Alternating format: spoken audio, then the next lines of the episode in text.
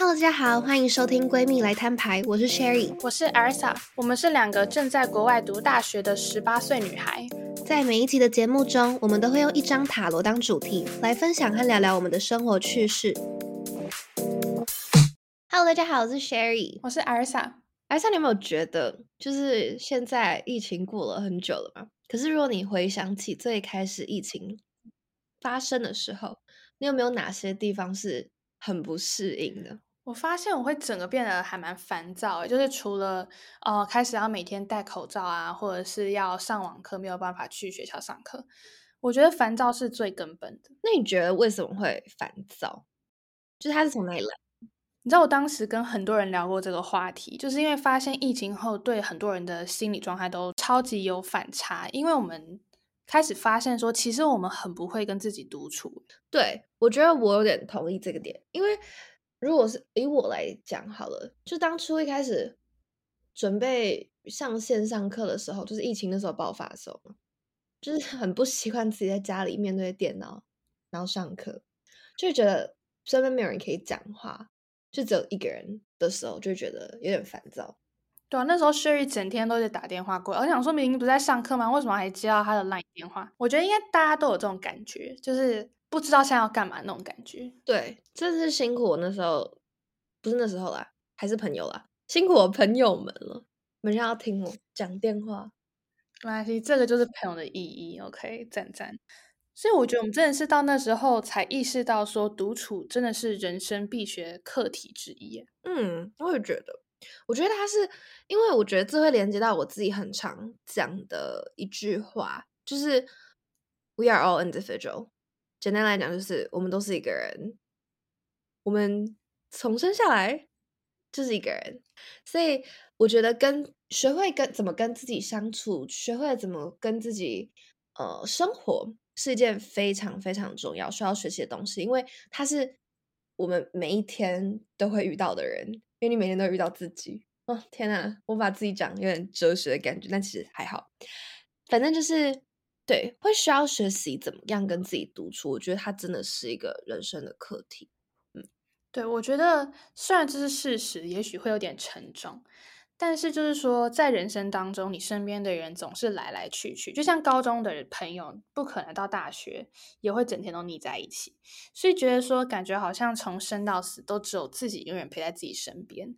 那生到死听起来真的有点沉重对，但是没关系是事实。但是我们等下就可以大概讲到说，为什么这其实不是沉重的事情。总之呢，我觉得爱自己跟把自己放在第一位是非常重要的。所以我之前在跟雪雨聊到。独处这件事情的时候，我们其实真的是有还蛮多感想跟心得，但是我觉得我们应该要先厘清一些事情，例如说孤单跟孤独。雪雨你觉得孤单等于孤独吗？我觉得孤独和孤单它不等于彼此，他们两个是不同的东西。我记得我们那时候有自己给这两个东西不同的定义。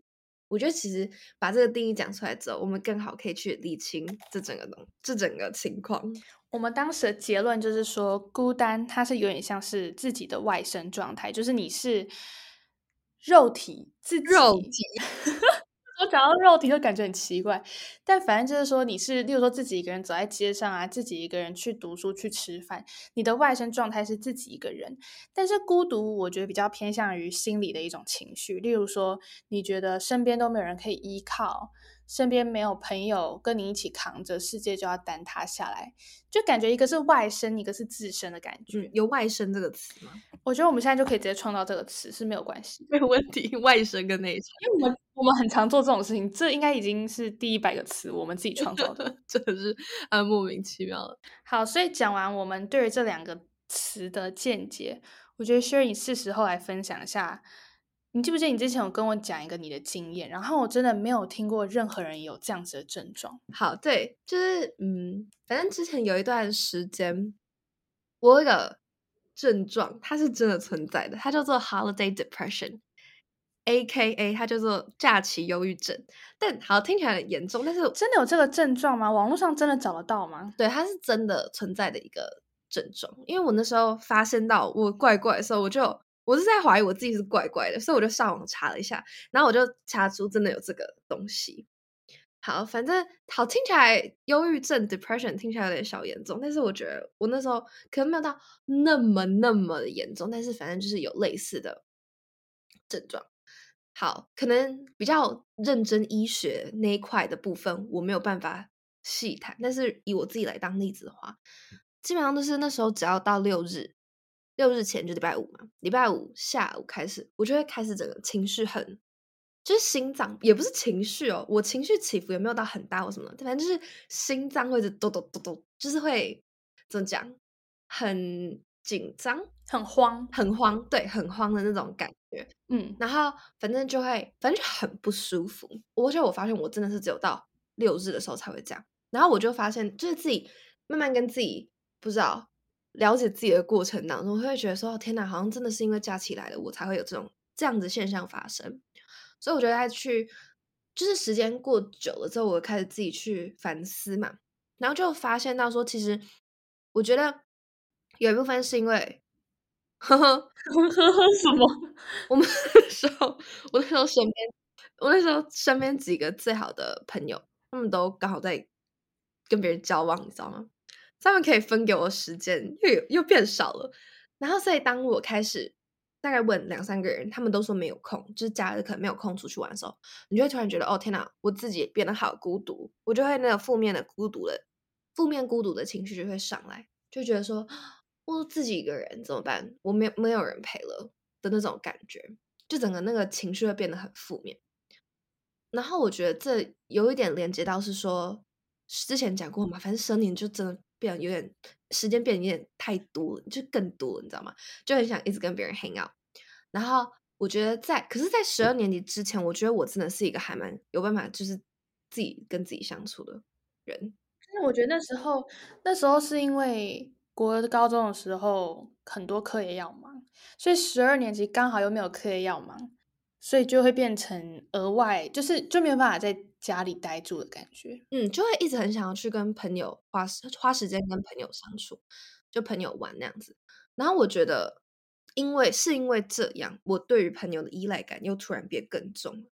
因为以前好像就还好，以前没有我就自己都待在家里啊，你也是吧？那时候也都自己待在家里啊。就是要很多工作要做啊，得待在家。嗯，也不会特别想要出去或什么的。但是十年级的时候，就会突然就，对，就很想跟朋友很要。可是当这些朋友突然全部都不见的时候，那个依赖感消失的时候，就会突然，我就会突然觉得很孤独。就是也是因为这我的这个事情，会让我发现说，哎，我好像有点忘记怎么跟自己相处了。然后。因为这件事情，我得出来一个结论，也是说，其实孤独它是一个负面的情绪。讲的严重一点，可能就是身边没有人就活不下去。但是还好，我没有这样想。但是讲严重点是那样，对。但是后来自己慢慢的厘清以后，也发现他说，其实你不用怕孤单，孤单并不可怕。你只要不要把这个孤单的情绪。呃，孤单的状态培养成一个孤独的情绪就好了，因为你可以很孤单，但是你不一定要觉得它是一个很负面的事情。孤单其实另外一个定义就是说你是自己一个人，可是我们本来就是自己一个人。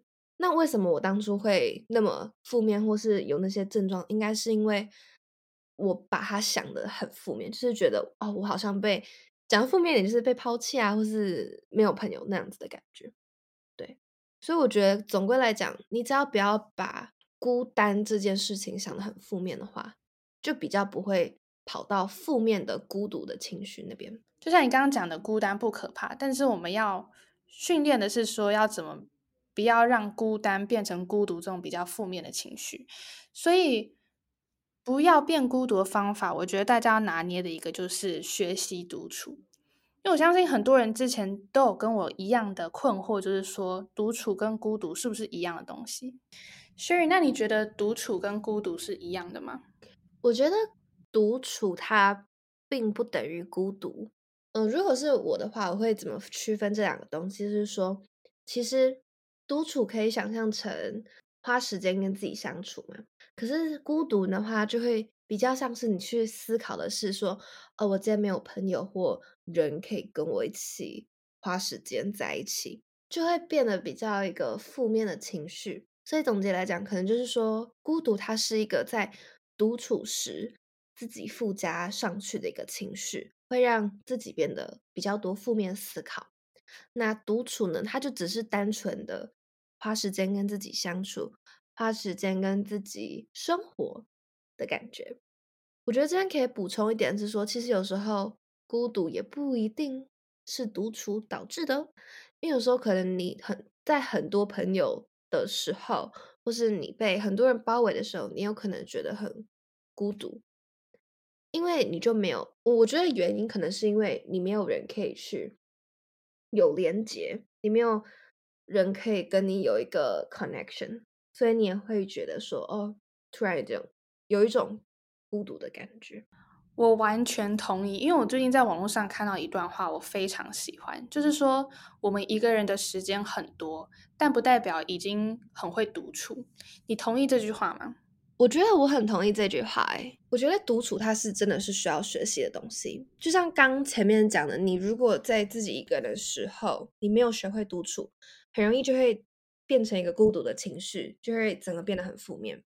但是，当我们学会独处，当我们懂得怎么花时间跟自己相处的时候，我觉得那才是你真的学会独处。对，既然讲到独处，因为我之前在网络上有看到一些独处的技巧，然后我真的觉得这个课题实在是太重、太重要、太需要分享，所以我跟 Sherry 就有整理出三个比较重要的独处技巧，然后我们在后面 Podcast 的内容中会附上我们自己的经验来跟大家看看这些技巧的实用性。所以呢，让我们就先进入到今天的 topic，也就是我们要分享的三个独处技巧。那第一个呢，我们把它叫做掌握生活步调。我觉得在掌握生活步调上面，艾瑞莎真的真的还蛮厉害的。所以呢，我们需要请她来分享一下。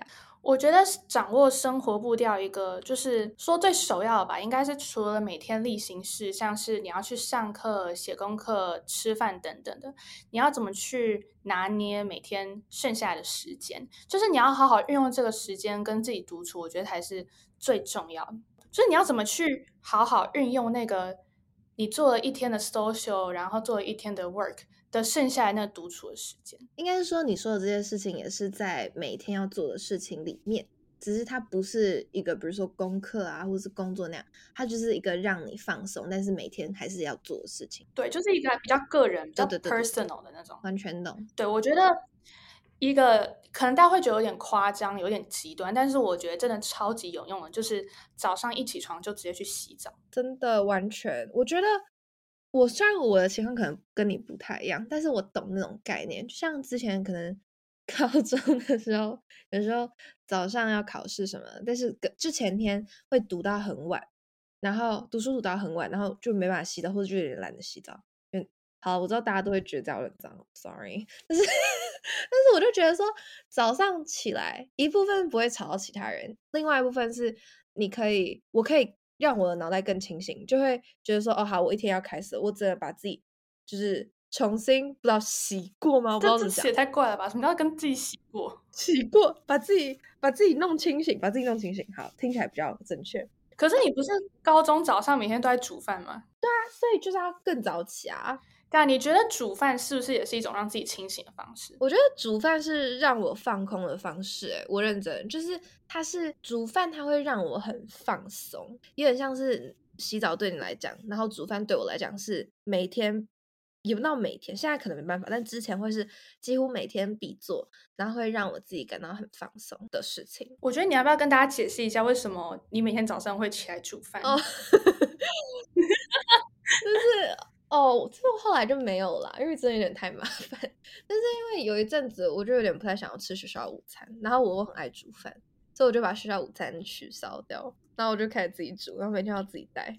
其实后来有点麻烦。我一开始真的是，他一开始每天带东西来学校吃的时候，我真的是超级佩服，因为他每天带东西都不一样，可能今天带煎饺，隔天带炒饭。我记得他很常做炒饭，然后结果后来他自己开始吃腻他自己做的东西，然后就一直在干我们的午餐。哪有拿你们午餐？是因为我忘记带吃的，好不好？没有，然后我们整天不是在跑去第三梯直接去拿那个自助餐嘛？你记不记得？我直接带你去拿，因为就是因为你的学生证就是没有办法刷。对啊，超好笑。然后我我超不会骗人的，我超不会骗人。然后艾瑞莎就拉着我去拿那个餐，然后其实我不能拿那个餐，他就拉着我去拿那个餐。然后我，Oh my god，真的是要被学校封杀了，这样都不敢讲话。然后他就他很镇定的带我去拿餐，然后我觉得超好笑。哦，因为那时候我很长第三天的时候，就是因为可能我是。吃简餐，然后我就自己第三天的时候去拿自助餐，就是已经有一个习惯，就是可能我一天可以吃炒面、吃鸭血，然后再吃可能什么卤肉饭吃就是一天就整个吃的超丰盛。哎，哪有？你知道我之前有一阵子很常去第三梯吃饭，我就会自己一个人坐在餐厅里面吃，我觉得很爽，因为我还可以偷看 Netflix 之类的。然后有一次学处的老师就发现，他就说你不能再每次都是跑在第三梯次吃饭。哎，我是我是真的是几乎到高三下的时候，每天都是跑去第三梯，因为你不觉得第一、第二梯的时候在就是在教室里面吃很挤，就是那时候又疫情，我对对对，这一部分为什么会自己带菜，是因为这样，就疫情，我不想去餐厅跟人家人挤人，我觉得很可怕，超级就是你会觉得很拥挤，但是第三梯吃的话，就是整个餐厅都是空的，就感觉好像。就是只有你一个人享受餐厅的整个空间，对啊，这种感觉。这这，样我们为什么又聊偏了？又在聊偏。好了，我们要讲早上起床。回归正题，回归正题。真的是完全是让自己清醒的方法。就是有时候早上起来一下意识就去旁边拿手机，开始先滑 IG 啊，滑 TikTok，滑个大概十五分钟。但是你这样一直堕落下去，你真的是，你真的离开房间的时间大概已经往后推了。一两个小时，就是整个活得很没有正确的生活步调，所以我就觉得说，早上让自己清醒，就直接冲去洗澡，是一个超级有用的方法。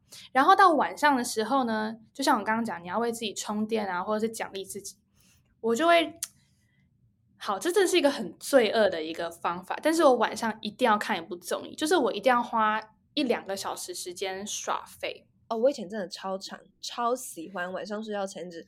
疯狂看剧什么之类的，但我现在可能有时候会比较忙，我都会是，所以我就会变成是吃饭的时候我会配着剧一起看，所以这就是为什么我其实很多时候在餐厅吃饭什么的，我都自己一个人坐在那边，虽然看起来很孤单什么，但我没有，你就是在享受独处的时间呢。对，完全就是我就是在认真的看剧的，然后觉得很棒。我觉得有时候看综艺就是你完全不用去想功课，去想哦明天还要 social 怎么样怎么样，就那些烦恼事情都不用想，就是沉浸在。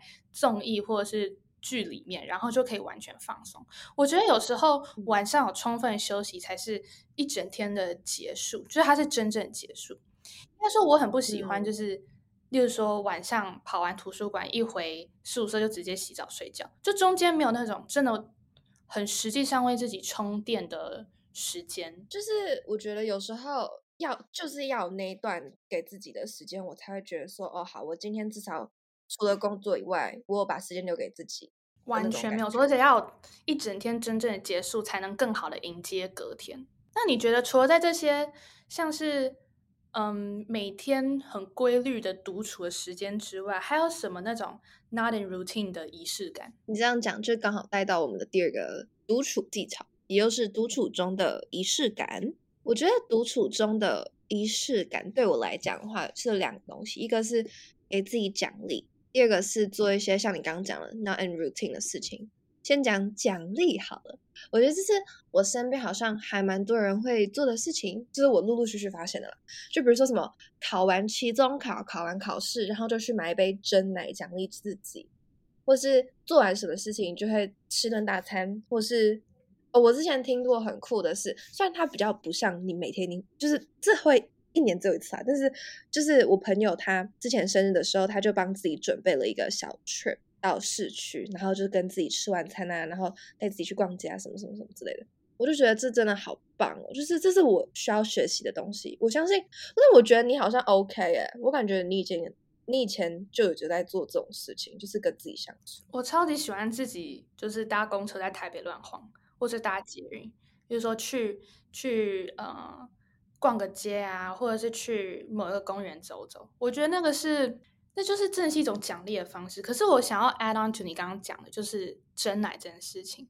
我觉得奖励自己用真奶在美国是一个。更奢侈的一件事情。对，Oh my God！不只是物质上的奢侈，因为真奶在美美国真的是超级贵，就是真的是台湾的大概两三倍了，这是两三倍起跳。但是我觉得另外一种心灵上的奢侈，是因为真奶就是来自台湾嘛，所以你就是奖励自己，就是透过一种跟家乡有连接的方式奖励自己。我觉得那是更更 touching 的，对不对？对啊，我也觉得，我觉得应该是说每个人奖励自己的方式都不太一样，然后。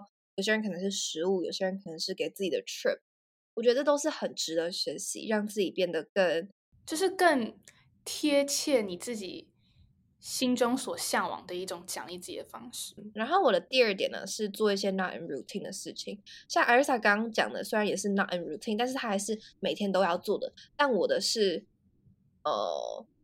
也不一定每天都要做，但是就是有偶尔做，他会觉得哦，我真的有跟自己花时间相处。然后这些都很小的事情，就比如说我今天要洗衣服，我就觉得哦，好，我今天自己至少有花时间跟自己相处。我这什么例子啊？我对，应该说我有帮自己完成一件事情。哇，我就觉得哦，好，我今天至少做一件对自己有帮助的事情，或是我今天有去呃什么 Trader Joe's，还是哦，我们这附近有 Trader Joe's，我觉得很棒。好。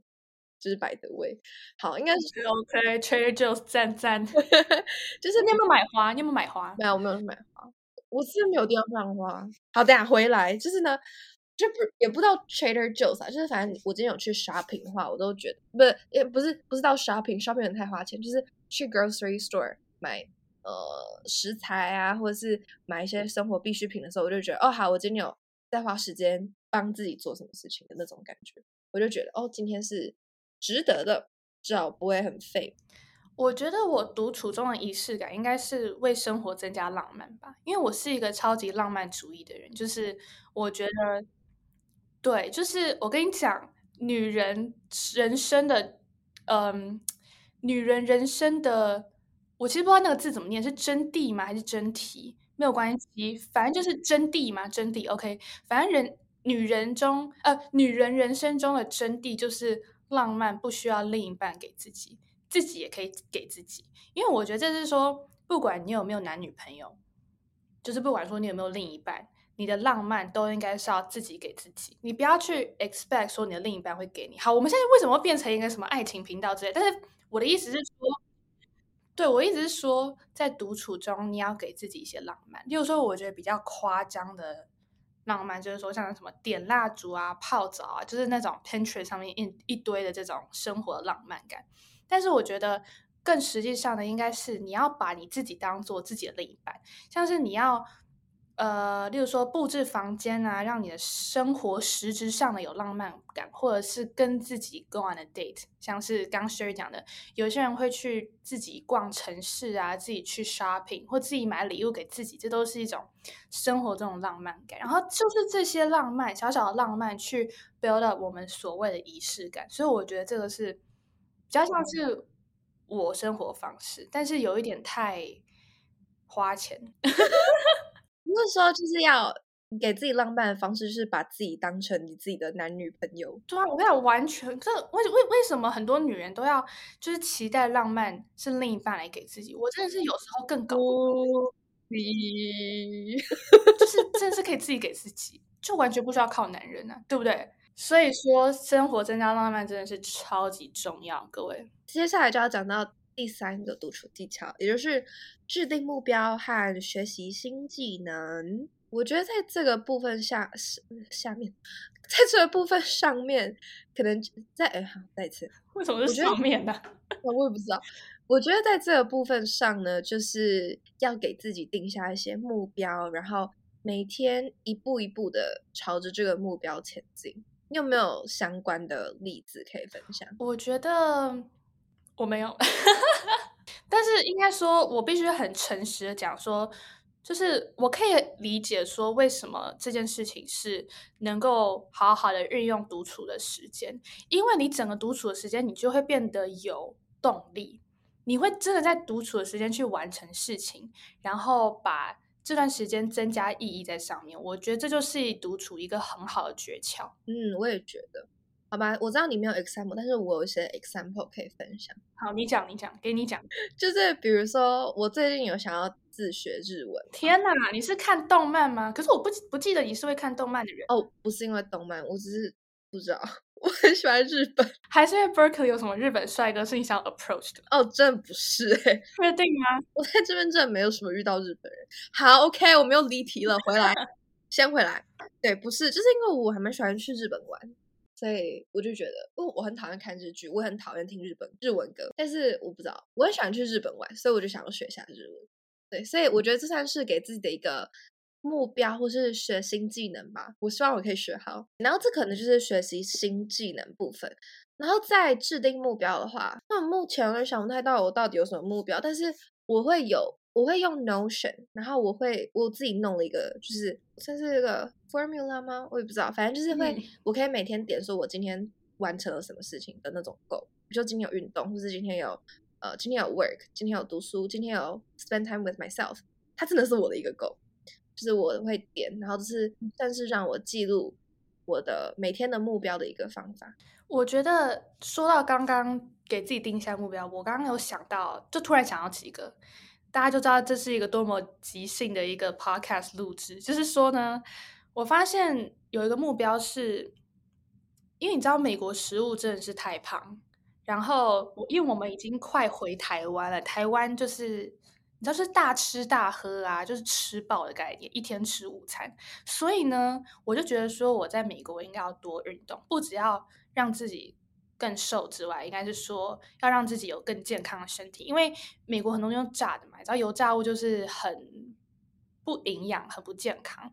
所以呢，我就给自己定下目标，说一天要去运动两次。那这两次当然都是独独处的时间嘛，所以我就觉得这也是一个可以让自己独处有意义的一个方法。然后另外就是，哎，你忘记我们两个有共同的目标了吗？我们就是要把这个 podcast 做的越来越好啊。就是现在是现在是不小心帮自己宣传的部分，没有啊，这个是很实际的，好吗？因为像是我跟 Sherry 是一个分工非常明确的人，所以像是我在自己的时间，我就是需要先想气话，然后 Sherry 就是要剪我们的录音，这不就是我们在独处的时候会做的事情吗？对，把这个东西放在一个比较大一点的 category 或 topic 上面，应该是说，我觉得当我们花时自己就是剩余的时间在。